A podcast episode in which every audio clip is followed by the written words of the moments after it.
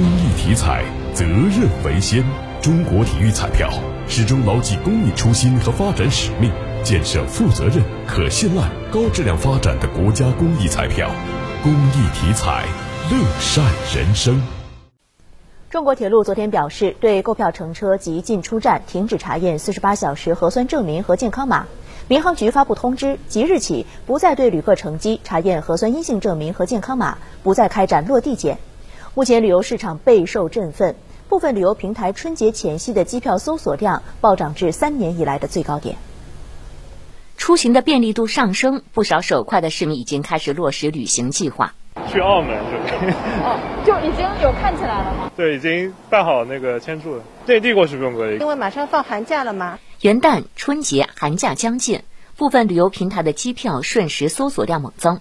与此同时，多地放宽了进入景区的标准，景区门票的搜索热度由此同步起飞。我们的机票瞬时搜索量增长了百分之一百六十，其中呢，在春运前夕的一个机票搜索量是增长了到了近三年以来的一个最高点。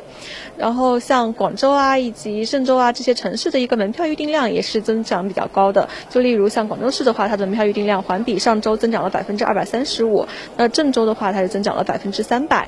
业内人士表示，随着政策逐步落实，或许这将成为旅游市场复苏的转折点。人们其实对于二零二三年的一个出行是呈一个非常乐观的趋势。我们在携程平台上的数据是可以看到，呃，我们在二零二三年，然后我们的整体的这个搜索量以及机票预订量这些同期已经增长了百分之九百。东方卫视记者许新元上海报道。